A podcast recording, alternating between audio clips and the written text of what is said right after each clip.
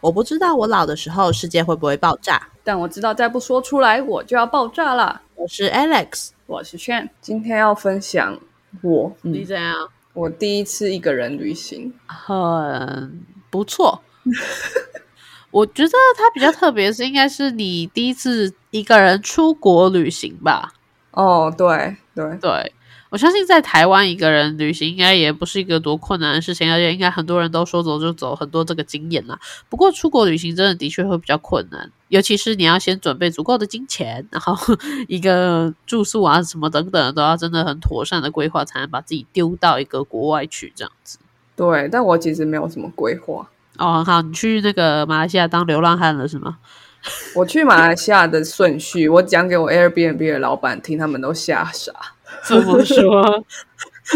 他就他就说你怎么会选我们这边？这边的意思是就是从市区开车三个小时才会进入到了深山里面。嗯，然后我就说我我我不知道你们的 Airbnb 在这么深山，我只是觉得好漂亮，我就订了订了，然后才想说哦这个地方是哪里？哦沙巴沙巴，那要从哪里坐飞机过来？这样 我连怎么飞过来都不知道。所以其实你是先决定这个地点很漂亮，然后才二话不说，不是说我要去哪里，然后在那边找个 Airbnb。对，然后他们就很惊吓，他们就说我们一定会规划好，我们去去交通，我们交通到得了的地方，这样。嗯，对，确实这是正常人会做的事情。真的吗？对啊。好好，后面再分享。但我觉得这个我那这代表我第一次一个人旅行也是。蛮狂野的吧？原本想要称赞你什么，后来发现还是算了。好，OK，我们先进片头吧。我不知道我老的时候世界会不会爆炸，但我知道再不说出来我就要爆炸了。我是 Alex，我是炫。好，但我要先交代一下为什么会在这个时间第一次一个旅人旅行。嗯，对，同时也要打上警语，就是呃，我们很我们很感动，炫可以平安归来台湾。那如果大家觉得太危险，请不要轻易尝试，就是仅代表炫个人立场，不代表本台哦。谢谢。好好好，OK OK，没错没错，对，这也有很多我觉得为什么会安全的，我的我的我自己的一些想法。对，OK，好，那你为什么会想要组织这一次的旅游呢？当然，第一个是我们我之前有一集讲过为什么要裸辞嘛，然后那集就是讲说，哎，我研究一下裸辞的 do's and don'ts，然后呃，为什么有些人要裸辞，然后觉得哎，就是我真的就可以裸辞，我的财务差不多可以支持，然后我有非常大的强大的推力把我离推离现在的公司，然后我真的觉得很迷茫，没有办法用兼职的时间去找我的人生目标。我我觉得它是一个 full time job 了，所以我离开我的现职。然后，那其实我在公司的最后一天是礼拜五，然后我礼拜六的晚上就飞新加坡。哦，对对，嗯那但是飞新加坡是一个就是参加别人办的 tour，就是我之前在访谈 Rosa 的时候，还有我们之前有做一集在讲，我去纽约也是一样的 tour，就是呃 Rosa 会带几个。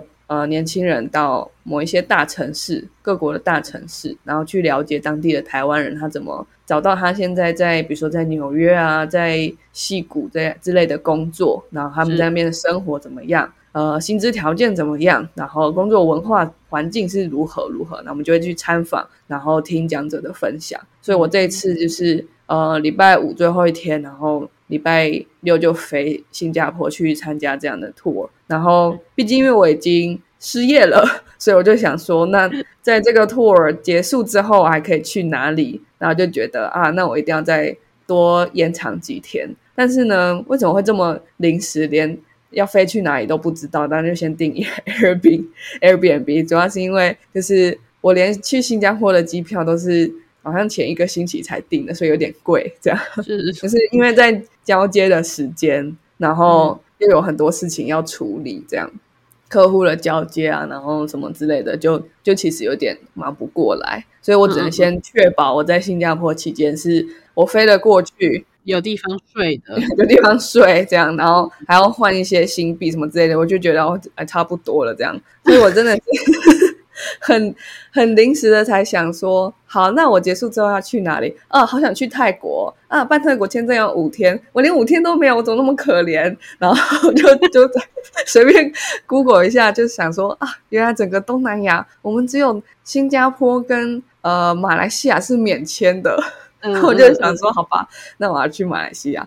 然后先跟各位交代一下，因为我是一个。从来没有出国就是旅行过的人，我只有就是出差或者是参加 study trip，就是如果跟商业目的没有关联的那种旅行是没有过，就单纯去啊拍拍照、逛逛博物馆、认识当地人是没有的。因为我觉得，对我自己觉得我心里面有个坎，就是就是我家里没有给我任何的钱，然后很多，然后我的生活就是完全是从我自己赚来的钱里面支出。然后我还要存款，因为我家我也不期待我家人会给我任何的帮助，所以我自己要存款。所以我就觉得，哈，我今天这笔钱拿出来，如果他没办法让我有任何一点一点点的 return，认识一些人脉什么都好，我就会觉得我好浪费这笔钱，然后就不如就是有什么之类的。但其实国内旅游好像也是蛮贵的。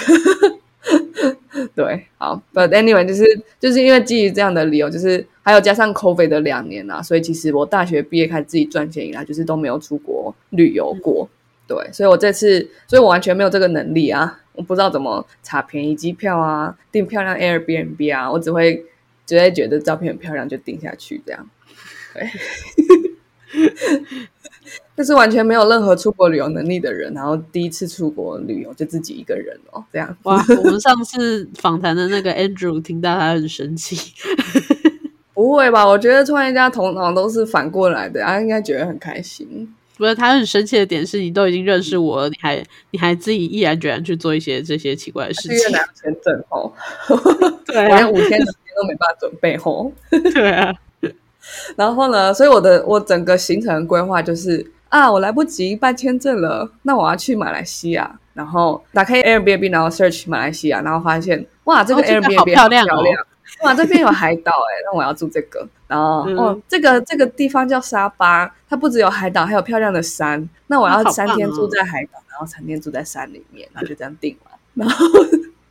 然后再，然后开始，我觉得机票是特别累人的事情，就是你要查怎么转机啊，怎么样就可以就会差到几千块，就觉得怎么不不可思议。然后你差几天订也会差个几千块，想说这个是期货吗还是什么东西？我就觉得超焦虑的，因为就是我我去我去新加坡，除了认识人之外，我有一些我有一些其他的拜访想要安排，嗯，然后我完全没有出国过，光是订机票就觉得我就快崩溃。快往生了，所以我觉得我是一定要订漂亮 Airbnb，然后只要想办法把自己运送到那个地方就好了。所以我就只订了机票跟 Airbnb，然后我就去新加坡了。我甚至还不知道沙巴在哪里，我在新加坡了，已经第二天、第三天的时候才开始知道，哦，原来马来西亚分成东边跟西边，然后沙巴是马来西亚的西边，这样。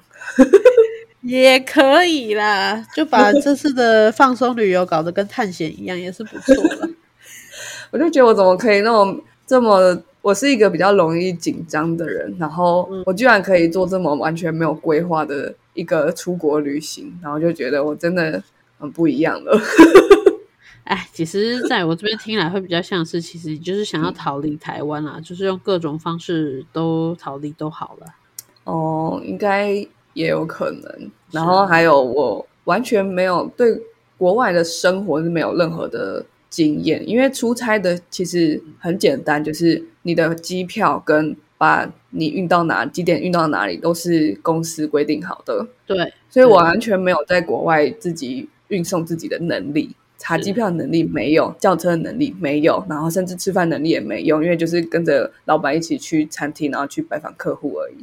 出出差跟旅行好不一样哦。我那时候觉得应该没有关系吧，马来西亚应该也是蛮方便的吧。反正好像是听说他们用 Grab，那我就下载 Grab，就这样而已。对，然后被抓去那个被抓去卖是吗？对啊，回来时候少一颗肾自己都不知道。对啊，然后我到了呃到了新加坡的时候，才发现哎，其实呃沙巴这个地方，嗯，大概我住在海边的时候是离市区比较近的，他们市区是沿着海边盖的，然后就觉得哎，我应该叫个 Grab，或是用什么 KKday、Klook 都可以叫到机场接送这样。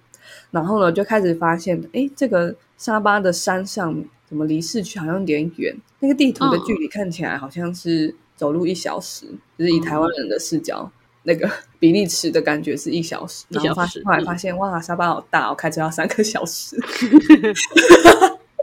然后就觉得，哇，那我可以租车吗？啊，不行，那边是左驾。整个马来西亚跟新加坡都是左驾呢，我不想要撞烂的，而且我甚至没有你没有国际驾照，对，然后就啊不行呢，怎么办？那 Grab 可以叫过去吗？他甚至也不行，那 Grab 没有人会接，然后我就问，我就问民宿老板，我已经在出发前四天还五天了吧？然后我就问他说，请问要怎么到你的 Airbnb？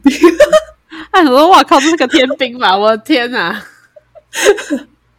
然后他就他就说，哎，你没有租车吗？他就很惊讶。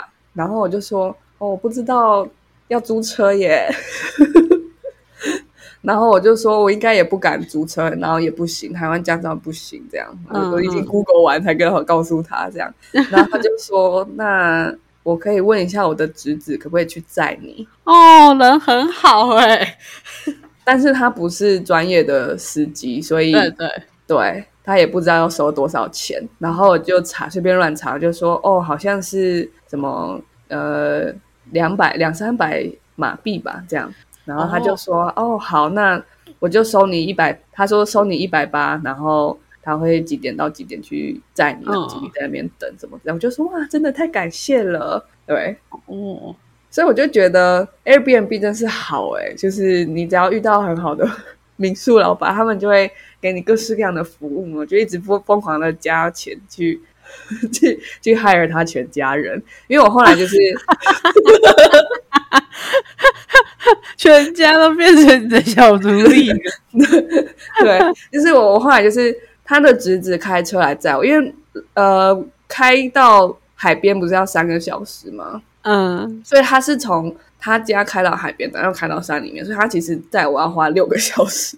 嗯，然后一开始是哦，他好像是侄子跟他的姐姐嘛，就是侄子的妈妈。他们两个人开车来载我，这是第一天。然后第二天的时候，他们，然后那个民宿老板就是他老板娘啦，其实，但我觉得他是老板，对，他就说，就是那你来这边要做什么？这样要玩什么？然后我就说，可能就在饭店读书吧，因为我发现我哪里也去不了。他觉得你是个自闭怪人。我就说哦，可能那个什么公附近的什么国家公园，可是嗯，开车要一个小时，然后就觉得我好像都去不了，就觉得那我在山里面看书也很开心啊，冥想什么的。然后他就他就说哇，真是太浪费了，他就这样讲。然后然后隔了几个小时之后，他就说我跟我老公帮你规划一个半天的行程，然后大概是 哦天哪，然后我们会带你去什么什么地方，然后门票加上十。加上吃的大概是多少钱？你觉得可以吗？我说哇，真的吗？太好了！所以我就我就又 hire 了她的老公跟她，嗯，对，然后她老公就呃隔天就开车载我去附近的其他的景点逛一逛，然后吃东西这样，嗯哼嗯哼，然后最后的回程也是她老公在跟她就是民宿的老板他们把我载到机场这样。怎么说呢？就是当一个人已经可怜到一个极致的时候，真的是有人伸出援手。对，可怜到极致，但是有钱，也不是很想要真的削你多少钱，就是觉得你真的好可怜。他们其实没有收很贵，我觉得就是很公道的价格。甚至我会觉得，就是如果你要花你的时间去额外做这件事情，我会不想做的那个价钱。对啊，就像他愿意去载你三个小时，哎，那个他才收一百八马币，哎，就顶多算一算也才是一千一千多一千出头而已。可是那个他是来回，耶，嗯，哦，人家真的是，对啊，好，所以我我后来就有总结一下，就是第一个为什么我没有遇到危险，跟第二个为什么他们会帮助我，嗯，然后那个炸掉。哦，我觉得第一个为什么没有遇到危险是，嗯，我觉得，嗯，我觉得虽然我是女生，可是我看起来没有那么女神，我觉得这是一个很大的原因，因为我光是跟一些就是比较外表是很女性化的女生走出去的时候，他们会被别人注意到的次数就已经高出我非常多。嗯，我觉得这是比较像一个小男生啊。对，我觉得我我觉得我比较像一个小男生，或至少是不会引起别人关注的女生，即使他们知道我是女生。因为我觉得很特别的是，呃，不管是在台湾或者是我去美国之类的地方，我只要进厕所，都还是会被别人说：“哎，这是女厕哦。”可是我在新加坡跟马来西亚完全没有，他们没有怀疑，没有任何一个人怀疑过我是女生这件事情。对，你在亚洲里面，你比较不像一个女生，但是如果你跟一个欧美人放在一起，你会是个女生。没有欧美人，我我很惊讶，是我去纽约的时候，在厕所里面，他们也说这是这是女厕，哈，就他们不是华人哦，他们是好像是一次是黑人，然后一次是拉丁裔的人，然后都跟我说、哦。This is ladies room，然后我就说嗨这样，然后他们就说哦、I'm sorry 这样，对。这也蛮有趣的。我那时候就觉得有一点惊讶，然后当然在台湾我已经习惯了，可是我后来发现，哎，其实画了一个文化或是种族，好像都还是对性别的那种刻板的应该要长怎样的印象是差不多，对吧？哦对对对对啊。但是我觉得，所以我觉得很特别的是，因为我每次进厕所都会有一个预期，就是啊，如果有人看着我的时候，我要坚定的看着他，因为我不想被别人当成是变态。我就我就已经尿急了，如果他停下来盘问我，我会尿出来怎么办？我就会我就会有这种恐惧。对，嗯。其实就是你身为一个 queer，你有一些任何一点 queerness 的人，都会有嗯。生活中的不方便，然后我们都太习惯，就讲出来很像笑话。可是其实你会知道，这是一种社会还不够多元、不够包容的一个结果。对啦，对对，对对对，好，所以我觉得很惊讶，就是我每次都准备好我的心态了，然后进厕所，然后就发现完全没有人鸟我，在新加坡也是，在马来西亚也是，嗯对，所以我觉得他们没有人怀疑我是女生，或是他们完全不在乎这样。但我觉得他们在乎，因为他们尤其是马来西亚，他们是以伊斯兰教为主，所以对所以，男女之别是感觉是还蛮明确的。那个感觉，那个是一种就是男生绝对不能进女生的，跟女生绝对不要跑进男生那种感觉是那个压力是蛮明蛮明显的，对。所以我就觉得，哎，他们真的没有人怀疑我是女生，所以我就我的结论就是，哦，虽然虽然我在他们眼里是女神，可是他们呃完全不会注意到我，嗯。对。然后这是我觉得我安全的原因，然后还有另外一个原因是我是华人的脸孔，然后哦。华人这个至少这个种族在新加坡是为主，然后马来西亚是第二大，所以也不会特别引起注意。你 就是个当地人了。对对，因为我觉得如果你去别的地方，有些人会看到华人脸孔，会觉得你是有钱人。对，像欧洲那种比较常去对观光的法国啊、英国都是这样。对，所以你会比较容易被注意到。嗯我觉得，所以我觉得新加坡、马来西亚，然后另外一个原因我是华，所以就没有特别被注意。就是你，嗯我觉得光是会不会被注意到，就已经很大的影响那个几率吧。就是你到底会不会发生什么事情的几率。嗯，而且我还觉得还有一个啦，就是你的英文就是程度是很好的、啊，就不会有那种语言还不通的问题。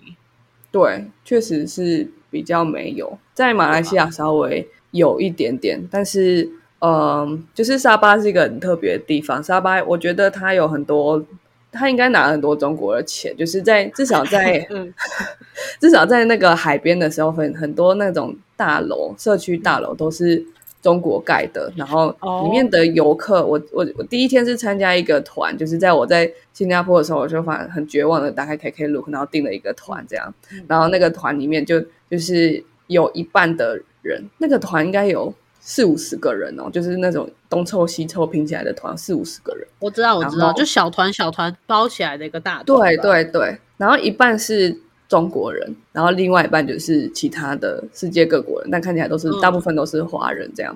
对，所以我就发现，哎，那边的中国的游客真的非常多，然后其次是韩国人，嗯哼，嗯，其实也、嗯也也还行啦。对，所以我就觉得他们都蛮习惯，就是有我们这些华人面孔的人来，然后嗯，也都讲中文，基本上也可以通。但是对当你遇到马来人的时候，就会比较困难一些，因为可能英文跟中文他们都不太行。这样，嗯嗯嗯嗯嗯，对，这个是那时候的。我觉得还有第三个，当然第三个点是因为我去的国家是很邻近的，文化也没有差到非常多，种族也没有差到非常多。我没有在那边看起来特别突出，我觉得这是三个我很安全的原因。好，所以整体来讲，如果我们的听众也想要莫名其妙的去沙巴玩，你会推荐吗？我觉得完全可以耶，但是呃，可以先去沙巴的海边哦，嗯，这么说？因为去山上真的极不方便，就是你真的只能开车，它也它甚至也没有什么那种嗯巴士什么的，除非你是订那种 K K day K 路几天几夜，然后他就把你就运上去的那一种。对啊，我是我是觉得比较担心说，如果我们的听众也这样莫名其妙就杀过去，然后很多人杀过去，导致他们家一整家决定不开始工作，全部都回家，变成一条龙做工作这样。就是那个 Airbnb 一家人，他们就说，就是不要再宣传我们会去载你这件事，这样。然后他的侄子就只好 quit 回来载人，因为人真的太多了。侄子就真的变 Grab 的 taxi driver，然后只只在那个山路这样，然后一趟就这样一千四一千四的这样算。那其实，在当地算是蛮好的，因为当地的价比好像再便宜一些。对对。啊，我们是私家车哦，还没有税的问题。对，开启了一个新新新形态，这样子。对，好了，但是我觉得，就是总而言之，这个经验对我来说是很很珍贵的，所以我想要做一集。嗯嗯，然后我这边有一些资源可以跟大家分享。第一个资源就是世界上十五个最适合女生独自旅行的地点。哦哦，然后第二个是。一个人旅行的好处有什么？嗯嗯嗯，所以前面都只是一些交代啦。然后十五个最好的旅行地点，我觉得我也没有什么特别想要提出来，就是念前面五个。然后，对我觉得，因为因为这些网站的排列，我觉得它都只是随便随便的排列，他们应该没有真的什么评分的系统。所以我我大概查了几个网站之后，蛮多重复的一个地方是 Iceland，嗯。冰岛对不对？嗯，对，嗯，而且很多网站都把它放在第一名。哦，冰岛，冰岛。然后还有另外一个也蛮多重复的，就是西班牙巴塞隆那。啊？真的吗？西班牙？我觉得很危险。我觉得比较怀疑，可是有一个下一个，我觉得没有那么多重复，可是我觉得很合理的，就是美国的西雅图，或者整个他们。整个太平洋的，就是 Pacific Northwest West，就是那个东呃西北部，对，好像往加拿大那边也算，就是那些那个地方，就是他们治安很好，然后交通很方便，然后风景很漂亮。我觉得跟冰岛应该也是有类似的重叠之处，是不是那种就是北纬到一个极北的 就会很安全，是吗？那我前阵子才在想说，为什么就是。挪威跟瑞典，瑞典的那些犯罪推理小说如此的好，但他们治安不是更好吗？是不是因为太好，所以只能想象？感觉美国人就不用想象哈，想象什么？家里楼下就有了，打开窗户就看得到了，干嘛看？你看那边又有坏人，因为因为你看那个龙纹身的女孩，那个那个那系列就是瑞典写的嘛，对啊，然后呃。挪威，我最近也看一个作家，真的，他他其实很有名，只是他的他的小说好像被翻译的比较少，可是他是用英文写，我就觉得其实蛮好看的。嗯嗯，我就觉得哦，真的很特别，就是那个感觉很冷，然后没什么人的地方，然后他们可能就可以关起来，然后开始想象各种犯罪的情节，但是也不会真的有人来犯罪，所以你可以安心的工作。我乱编的，嗯，好，然后还有下面两个是德国的慕尼黑。哦，嗯，慕尼黑就首都啦啊，德国我不知道其实，但是我我是觉得德国治安确实没有法国跟英国那么差，尤其法国治安超差。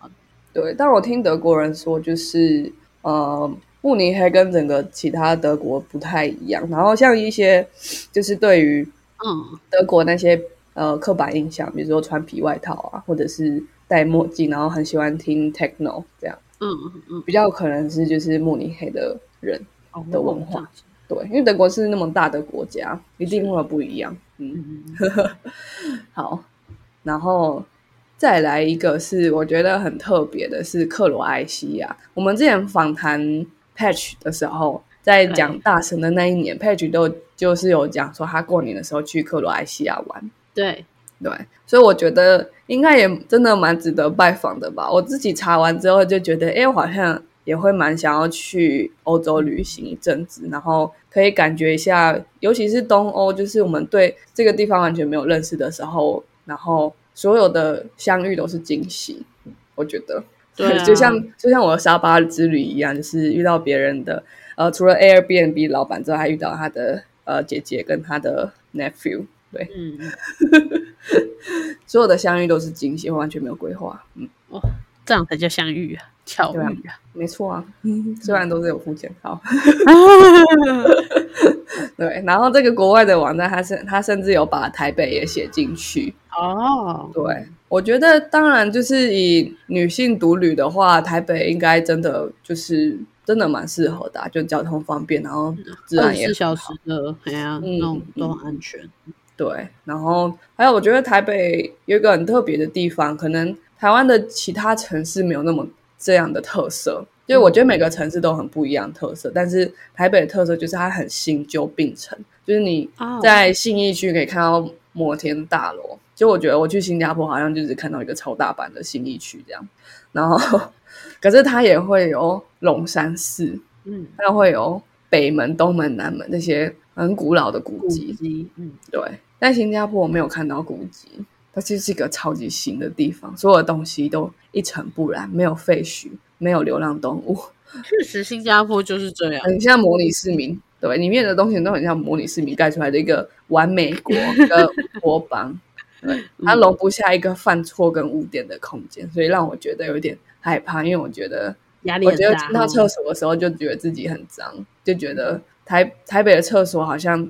我太习惯，就是看到尿滴在上面啊，或者什么之类的。嗯，等一下，这也不是习惯的事情吗？最好不要习惯这种事。就结果到了新加坡就不习惯人家厕所那么干净，然后就觉得会不会把它弄脏了嘛？很很恐怖。可是我听说欧洲的话，好像厕所是更恶心，就是。欧洲人来台湾玩，好像会觉得台湾厕所很干净，所以我就觉得我很难想象我去欧洲会如如何的痛苦。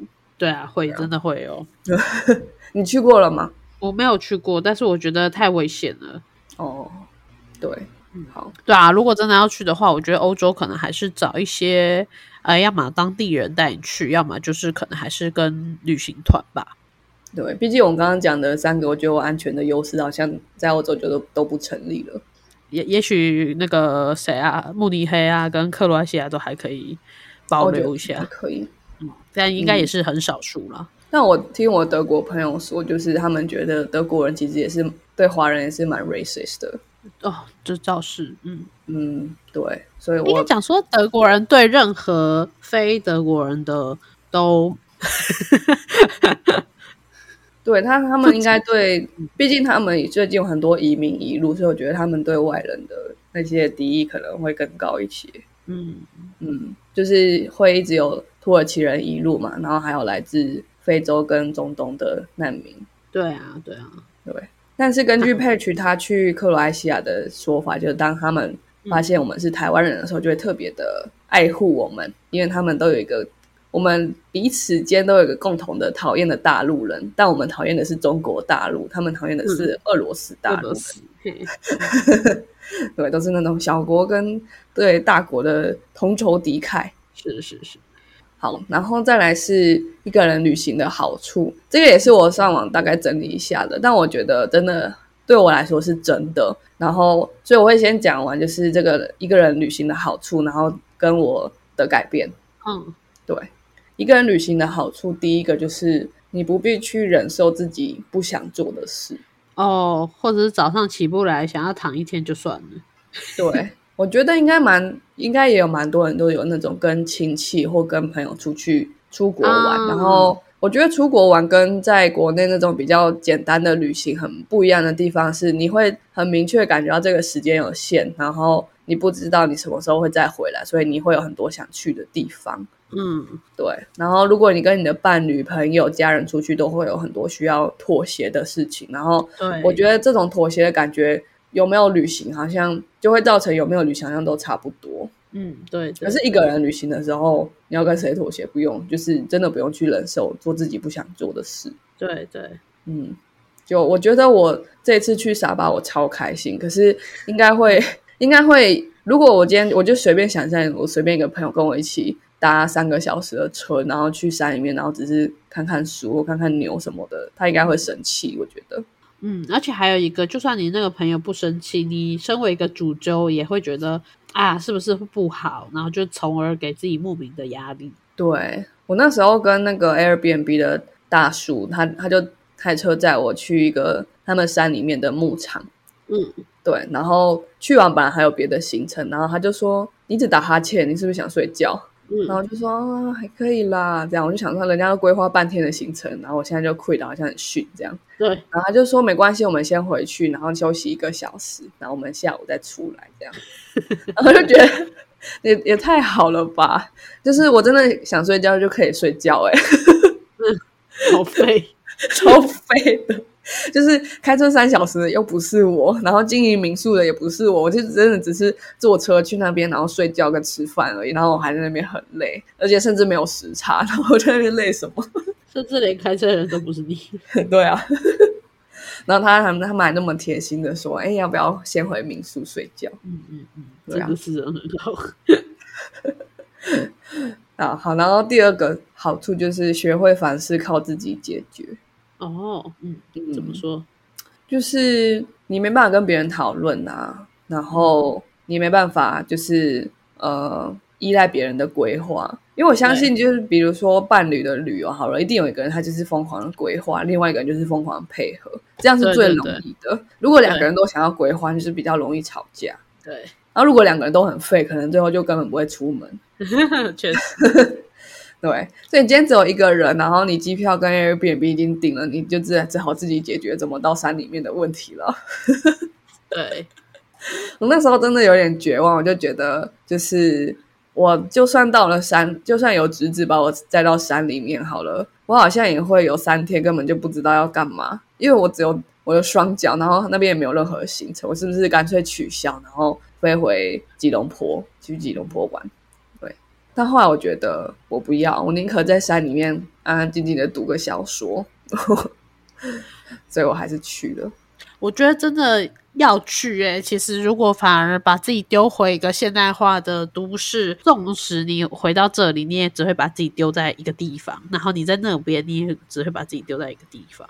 没错，反而是因为，嗯。反而是因为你决定去了，然后才有这么多额外的事情发生，所以这真的很好。对啊，对吧？一切都是惊喜，当我没有任何规划的时候。然后还有另外一件事情，就是我自己在嗯，就是有时候我们透过平台订什么东西，就是结果到现场就会发现没有卖啊，或是什么的，嗯这种事情很容易对对对发生。对啊，对，然后我那时候超痛苦，就是我去新加坡的时候，其实我是先飞吉隆坡再转机，因为我发现那样可以省一点钱。然后我就顺便用 Klook，就是大家听清楚，我是 Klook，不是 KK，对 Klook，真的搞到我，我要告告诉大家一下，对，好，嗯，就是我用 Klook 订了吉隆坡机场的 VIP 室，就是我想说，哎，我可以去那边睡觉，等那个转机。结果我去到 VIP 室之后，我才发现 Klook 让我订两点半的凌晨两点半，结果到了那边才发现这个 VIP lounge 根本四点才营业，然后我的飞机是六点开，六点飞，嗯。然后就想说这是在开玩笑吗？我开我一开始可能就根本就不会订，对啊，那你这样多了这快快要两个小时，要怎么办？对啊，而且我是一个十一点半就会疯狂想睡觉的，我是已经眼睛会张不开的那种的嗯人。然后我两点半的时候下飞机，然后基本上意识是模糊的。对我我其实真真的我真的觉得我好生气什么之类的，就完全没有办法控制我在想什么，我还我要走去哪，就是完全乱走这样，对，超可怜的。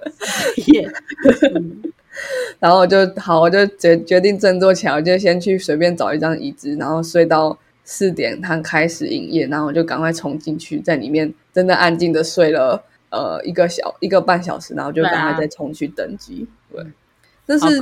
对啊，那是我第一次自己嗯，就是为了旅行而出国，然后飞机这一次真的就是自己订，而且还决定要省钱什么之类的，就就决定要转机，不是直飞新加坡。然后就遇到这些鸟事，真的就只能靠自己解决，因为没有人会帮你。Klook 的客服就是 always 会让你等三个工作天之类的。就算了算了，以后还是干脆多花一点钱直飞好了。确实，不要用 Klook，也也不是这么说啦。我真的可以很可以抱怨，因为我非常爱用 Klook 跟 KK 对，你也因为你应该也可以发现，我不是一个很喜欢规划的，我就喜欢就是所有东西都外包，外包给别人的侄子，外包给别人的丈夫，这样就是对，给你钱，好帮我做事，这样哈。所以我就我就觉得，就是你作为为一个平台，你就是要把这些事情弄好吧，不然你为什么要做这个行程？好像在对啊，对啊。就是这个这个平台的目的不就是节省我的时间嘛？结果我花更多时间在找我要在哪里睡觉。对啊，对啊，我就是想要一个安稳，去那边就可以休息。结果这么累，我觉得这样真的是不太行。没错，对啊。好，一个旅行的第三个好处就是你会遇见很多好人。这我已经不用说明了吧？就是我整趟旅程就是在好人的环绕之下。确实，就是要感谢这些好人啊。我那时候看到这这句话的时候，就真的是心里面咯咯笑的。真的，我会我真的遇到很多好人。然后第四个好处是享受战胜自己的心境，这个也完全不用说啊。就是我一开始就觉得啊，那个山好远的时候，就就是后来还是决定，我都来了，我一定要去，就就要去看到。这样，就算我真的不能去任何景点，我也可以散步。嗯，对啊。就是这样的感觉，对啊，而且人家都已经帮你规划好，然后也是去了，真的是就还好，真的有去。哦，其实我我不知道他会帮我规划，我只知道他会载我从我的海边饭店到他的 Airbnb，然后还有从 Airbnb 再到机场。我们一开始我还没有去的时候，他们只有说可以可以帮我做这件事情，但是当我去的时候，就跟他们开始 small talk 之类的，然后他们然后他们发现我的。规，他们就说你有什么规划吗？一无所有。我的规划就是在饭店里面看我的悬疑小说，这样。嗯嗯嗯。然后他们就说你好浪费，这样。然后就，然后就擅自做主帮我规划了半天的行程，结果我一天才把它结束，因为我中间还要回去睡觉，这样。感谢人家。对啊，对啊，我真的觉得很开心，然后就是受到别人的。帮助是会让心里面有很多温暖的感觉。我觉得，因为你在一个你不熟的地方，所以你其实真的很需要别人的帮助。然后，嗯，我觉得还有还有另外一个原因，就是第一个，我前面讲我说为什么我没有遇到危险嘛。然后第二个就是我还有觉得为什么遇到帮助，是因为我觉得我我本身就是一个蛮会请别人帮我的人。嗯，就是我会。我会跟别人讲的难处是什么，然后嗯，就是大概会想说他们可能有哪些可以帮我。比如说，我跟我 Airbnb 老板说，我不知道怎么去那边，我也没有期待说他会派他的侄子来载我，对。但是我至少想说，毕竟他是当地人，他可以知道，他可能比我更清楚怎么过去。嗯嗯嗯，对啊。所以我就觉得，就是我相信别人的经验，然后我。仰赖别人的经验，我是一个比较容易跟别人请求别人帮助我的人，这样，嗯，比较容易开口啦，嗯。然后还有另外一个，就是当别人要帮助我的时候，我也不太会挑。有些人就是，你有没有帮过一些朋友？就是你说，哎，那我可以，比如说，嗯。帮你怎么样做什么事情啊？在你怎么样子，他们就会说哈，可是那离我家有点远，或者是哈那个时间我有点不方便，然后就觉得啊，我都要帮你了，你还嫌，或者你还对，嗯，对不对？像我就不会，对，当我当只要有别人帮助我的时候，虽然我会觉得有一点，可能有时候也会有跟有一点跟我想象或跟我期待不太一样，但嗯，基本上我都会觉得很开心的接受，因为我觉得别人帮我，第一个第一个是纯粹的好意，然后第二个就是。呃，就是当别人伸出他的援手的时候，接下来你接下来他其实会开心。对啊，而且人家一定是有想过才就是说了这个嘛。那如果现在要拒绝的话，就是很其实你要么就拒绝，不然就是不要接受，就不要这边挑，这是真的很重要。对，就其实人在帮助别人的时候，他他是会觉得很开心的。嗯，所以如果你想要让你身边的人开心的伴侣的父母什么，你可以请他帮一个忙。虽然感觉好像会变成，哎，我没办法照顾你，或者是，哎，我好像有点弱，可是实际上是我对你展现呈现我的脆弱的一面，我需要帮助的一面，我对你嗯敞开心胸，卸下了我的防备，对方会觉得跟你更贴近。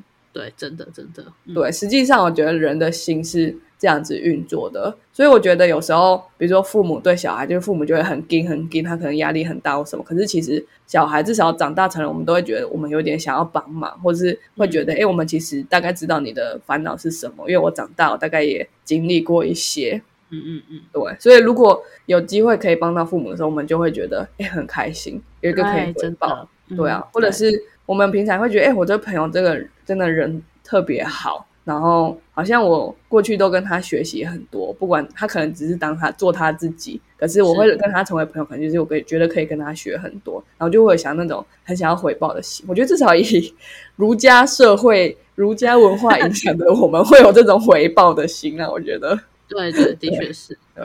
所以我那时候就是，我觉得第一个就是我蛮容易开口的，然后第二个就是对方如果不行，他拒绝我，我也会觉得很开心，就是。我们的关系都很很健康，就是没有人要勉强自己或勉强对方。嗯，那我们都正视这正视这个关系，所以我们会好好的表达。哎，我可以帮你的点是什么？不能帮你的点是什么？这样，嗯哼，对吧？然后第二个就是，当别人真的提供他的援手的时候，不会在那边挑三拣四。真的哦，那那可不可以八点再开始啊？哦，那个 那就很烦人了。嗯，对啊应该有遇过吧？就是就是说，哎，我可以载你一程哦。然后他就说，那你可不可以几点到？对，或者说我可以载你到最近的捷运站哦，那你可不可以直接载我回家？就觉得很烦。对，所以我觉得有些人比较会，比较会请别人帮忙。我觉得请别人帮忙也是一个艺术。他们就可能会说：“哎，红线随便一站都可以。”那这样你就很好规划。或者是他们说：“哎，大概我下午整个时间都可以。”那你就会觉得：“哎，他也有在尊重你。”但没有就是把你真的把你的好视为理所当然。是啊，对，好正向。好，然后因为我觉得，我觉得这个一个人旅行的这些好处，真的对我真的是都有应验，所以我要分享就是我的改变，一个人旅行的改变。我不知道今天听这集的人，你是真的有想要自己一个人旅行，还是你已经自己一个人旅行过了？但是我觉得，如果你没有自己一个人旅行，你可能可以从我这么。惊险的，或者是随意的，看你怎么怎么感受啦的旅程中，你可以多少感觉到这不是一个很恐怖的事情，这样。然后，然后，如果你已经自己一个人旅行过，也许这可以勾起一些回忆，然后你可以对这些好处有更多的反思。嗯，对，你会得到更多。那我自己的改变就是，第一个就是我回来之后，就像对我对待我不好的人说再见。嗯，真的，对吧，Alex？没错，就是去思考了嘛，然后你找回了自己，跟自己独处，发现其实也是做到。那你为什么要浪费时间在奇怪的事情上？对啊，就是就是我可能在在没有出国旅行，自己一个人出国旅行之前，我都会觉得，就是我没办法做到很多事情，我没办法不跟团，然后去很远的地方，然后我。开始要自己规划旅行的时候，我就很害怕被偷、被抢、被骗什么之类的，就害怕各式各样的事情。然后结果我真的到当地的时候，开始照顾自己。我记得印象很深刻的是，我在沙巴的那个漂亮的热带小岛上面浮潜的时候，我的脚去踹到那个呃那个站板，就是那个登天哪要要登船的时候那个站板这样那个木站板，然后我就就突然觉得啊好痛哦，因为我在。潜下去的时候，发现那个那个在水里面的那个木条的部分都长满了藤壶，然后这个时候就想说：好，那我的脚应该爆掉了，赶快上岸，不然我我不想我不想要在南国的海滩得了什么沙门杆菌什么之类，然后对啊，奇怪什么藤壶病，对的藤壶病，然后我就赶快上岸，然后就想说：哎，我什么手手边都没有，就是一个死观光客，那我要怎么办？我就想，我发现啊，我有护手霜跟呃我的呃酒精消毒的。就是喷手，的，反正就只是喷手，要吃饭之前喷喷手这样。然后想，好，那我可以消毒，然后我可以用我的护手霜把我的伤口跟就是不干净的东西隔离。嗯，对，然后就好，我就把自己的脚弄好，然后就赶就安全的回家，然后也没有发生任何事。我就觉得，哦，我其实超会照顾自己的。我我觉得用护手霜也不是一个很好的解决啊，但是好好吧，就先这样好了。我我我其实不确定到底有没有必要把真的把伤口跟空气隔绝，只是我我就是觉得，就是如果有一个乳状的东西可以隔绝伤口跟空气，如果有任何人你是对伤口护照护有 专业知识的，请跟正我。如果我做错了，我觉得这一集播出之后，你妹应该会打电话骂你。不知道哎、下次再更新，你妹到底有没有骂你？而且其实我已经不是第一次这样了，因为冲浪的时候就很容易被什么割到什么之类的，你就会突然破一个洞这样。然后我那时候就会拿那个物理防晒把它伤口隔勾起来，这样就是把它盖住。我觉得物理防晒比较有比较有感，它是辣，对比较比较正确一点。你是凭借我的想象力在照顾自己哦，确实，活着活着下来真太好了。好开心哦。所以我就觉得，哎、其实我我是我就我是可以照顾自己的，然后还有我是可以保护自己的，对。然后这件事情在，因为我我是在处在一个人生很彷徨的阶段。先讲一下我的时空背景，就是我在人生彷徨很很彷徨的阶段，然后对自己也没什么信心。毕竟我觉得我那时候有在那一集有分享说，我觉得我要 career gap 是因为我有一些错误的决定。是我觉得是是因为错误的决定，然后导致我现在不得不面对，我其实没有在完成我的使命，没有给自己达成使命感跟意义感的机会。对，然后第二个空间上就是我离开我很熟悉的台北，就是因为我可能刚好出生在北部，然后又刚好比较会念书，所以我这这一生至少到目前嗯二十六年，我都没有离开过台北市，去居住在别的城市。对，嗯，所以我，所以我到了这边之后，就是时间跟空间都是一个让我很容易变得很脆弱的环境。然后结果我没有因此而死亡，然后没有因此而被绑架，没有因此而就是失去自我什么之类的。嗯，就是那些我可以所有可以想象到最严重的事情都没有发生，而且。嗯真的发生了什么，我好像也都可以自己解决。然后这给我一个很蛮踏实的感觉。是然后回来之后，当我在呃，就是我当时的约会对象，他开始对我做一些让我觉得，哎，其实不是很舒服的事情的时候，我就觉得，哎，我其实可以不用习惯这件事情，哎，就我觉得，哎，我自己一个人，我把自己照顾的很好的时候，我就发现，哎，其实我那我应该要保护好我自己。为什么我以前都不保护自己？只只光是一直在为对方着想，说，哎，他会这样对我，可能是我让他太累了，或什么之类的。嗯嗯嗯嗯，然后我现在就觉得，呃，不行呢，我受伤就是要把伤口包起来，就是我可以检讨到底要不要用护手霜包起来，但是我就是要保护我自己这样。所以我真的是回来的隔天，我就跟那那个约会对象提分手。嗯，对，真的。然后对啊，就是因为我真的遇到好人，然后我又帮我又学会战胜自己的心境，真的就是前面那两点，然后还有第三点啊，因为凡事靠自己解决，我就靠自己解决了这个人，这样没有没有把他杀掉，我只是把他封锁掉而已。对，嗯，唉，嗯，真的走出去更大的世界的时候，才发现说，真的，一切不是如我们现在所看到就这样，就是像是爱人，也不只是这样子，这种爱人而已。其实还有更多更好个性的人。对，真的有一个很走心的 moment，你你这样讲，我突然觉得我怎么会忘记？就是嗯嗯嗯，在马来西亚的山上的时候，我已经从农场最后一个行程回来了。然后大叔突然问我说：“就是你要不要去那个小小溪园？我们可以在那边玩这样。但其实溪边就是也不也不能玩什么，就只是把鞋子脱掉踩在溪水里面这样而已。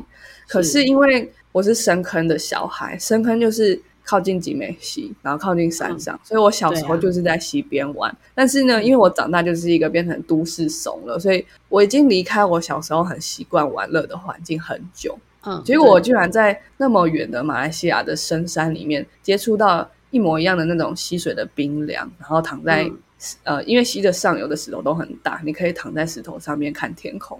然后我就觉得，哎、我小时候其实这么单纯的也做过这些事啊。哎呀，对，就是哎、诶我就这其实真的很快乐。然后这个时候，我的脑袋里面突然出现一个非常清楚的画面，就是那个画面清楚到我后来在呃等飞机、等回家的飞机的时候，我直接用平板画出来。嗯 那个画面是我跟我的爱人在一个很安静的小屋里面看着日落。然后这件事情为什么对我来说很冲击？是因为我小时候会一直画我自己未来的房子要长怎么样，我自己要长怎么样，然后我要穿什么衣服。因为我那时候没有办法给自己这些东西，所以我会用想象的，然后会用画的，然后我渐渐的真的就会变成我画的人，我是朝我画出来的生活前进。但是我离开了小时候很久的之后，我就好像真没有没有在做这件事情了，对自己不画画了。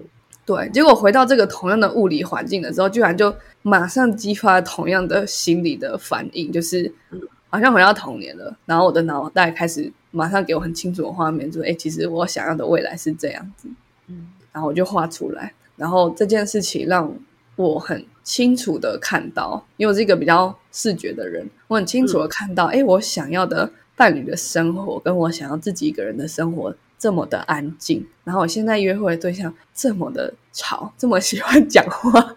我没有不喜欢他，我很喜欢他。可是我真的很清楚的知道，就是哎，我想要的未来。跟我现在的就是环境不太一样，然后我没有因此就真的觉得这个约会对象不好。我真的主要觉得我不想跟他继续，是因为他对我不好，不是因为他没办法符合我脑袋告诉我的那个漂亮的画面。因为我觉得那个画面我也不知道什么时候会实现，搞不好这个人突然会变得很安静或什么之类的。可是这都不是重点，重点是他到底对我好不好？但是他对我不好，对，所以我就跟他说拜拜。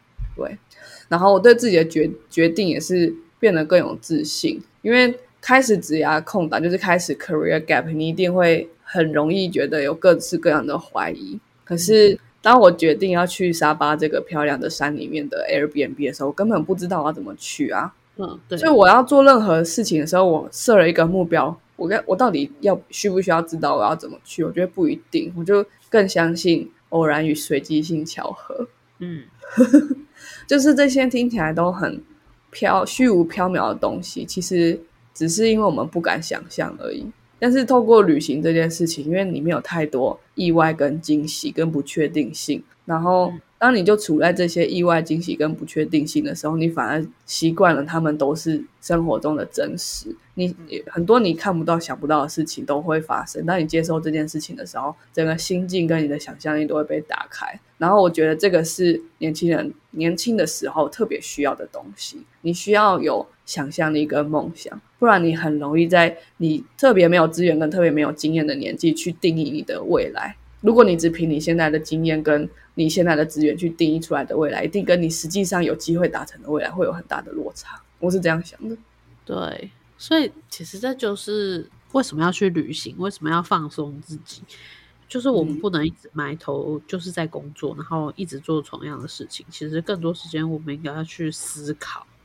对，甚至我有时候就会听到，比如说可能大学刚毕业的人就说：“哎，我去做这。”他我就说：“哎，你为什么去做这个工作？”因为有些职业是很确定，比如说医生、军人，对，就他们的整个职业生涯就大概就是这个二三十年，然后你每年大概做什么都很确定的。对，然后觉得你才。十八岁、二十岁，你不会去好确定啊？你怎么？你到底怎么确定的？我没有，我没有在 judge 他，因为我真的真心的好奇。因为对我来说，我是一个每一到两年就会换一次工作的人，所以我觉得这些人跟我很不一样，很我很好奇。然后他们就说：“哦，因为有些人就会说哦，因为有钱。”然后我就会觉得，可是你你凭你现在的选项里面可以选出来的最有钱，也许是这个，可是。也许你再过个两三年，你你有更多偶然与随机性的巧遇，认随机认识了一些人，你随机认识一些公司，随机认识一些生意生意的机会，你可以赚到的钱是你想象不到，因为你根本不知道你会遇到这些人，你怎么可能想象得到？对，所以我觉得如果是钱的话，我就会对这个人的选择感到比较担心一点。可是有些人他真的觉得我就是很喜欢这些事情，我就觉得那那你真的选对了，好棒哦！你才十八岁、二十岁你就找到你人生的目标，是很恭喜、很高兴的，很甚至很羡慕。对，真的是羡慕，我觉得是羡慕，我觉得是羡慕哈。对啊，好，分享完了，今天特别走心跟私密。其实是确实啊，然后我也很开心可以很平安的回来，然后再就是，嗯，我觉得在这场旅程中，你除了自我未来的有有看到一点点东西，同时我更开心更开心的是，你在你的感情上面又做出了一些比较呃大的决定，而不是一直就拖着放着这样子。哦，对对 太好了，你有也是一一路看过来。确实，每次都是觉得啊，天哪，怎么又在搞这个了？啊，真的哦。嗯，不至于吧？跌倒都跌倒十次了，还会再跌吗？会哦。是啊，没关系，就是反正你只要知道每一次的经验都可以让你成长，你要在里面学到什么东西，然后有学习，其实我觉得这这就够了吧，就这样。对啊，而且我觉得我还是有一个没有改变的地方，就是即使我我觉得这个人现在对我不好，可是可是因为我觉得我真的很容易过度同理别人，我大概都已经想到他背后的十年前的影响他今天这个行为的那些所有的原因，我大概都已经想过了。然后毕竟我也是花一些时间才发现，哎，我现在的行为跟过去的哪一些经验是有很强烈的关联。然后一朝被蛇咬，十年怕草绳，我觉得是真的，就是你要。怎么样？十年来都怕草绳，然后第十一年告诉自己可以不用再怕草绳，这很难，这很，这是一个很大的改变。所以我觉得我可以有这样的改变。那 今天伤害我的人，他只是还没有这个机会意识到他不用再怕草神了，或者是他不知道他的草神是什么。对对对对对对，所以我觉得一个第一次一个人独自旅行，然后也不是去什么。东非什么之类的地方就可以给我这么大的改变，那我会很相信每个人都会在他的宇宙跟他的时间线里面遇到一个可以改变他人生，或是开启他人生那个转捩点的关键事件。嗯，对啊。好，那希望我们的观众朋友也都可以找到大家的这个时间点。嗯嗯，好，那我们今天的 podcast 就到这边啦，我们下次再见喽，拜拜，拜拜。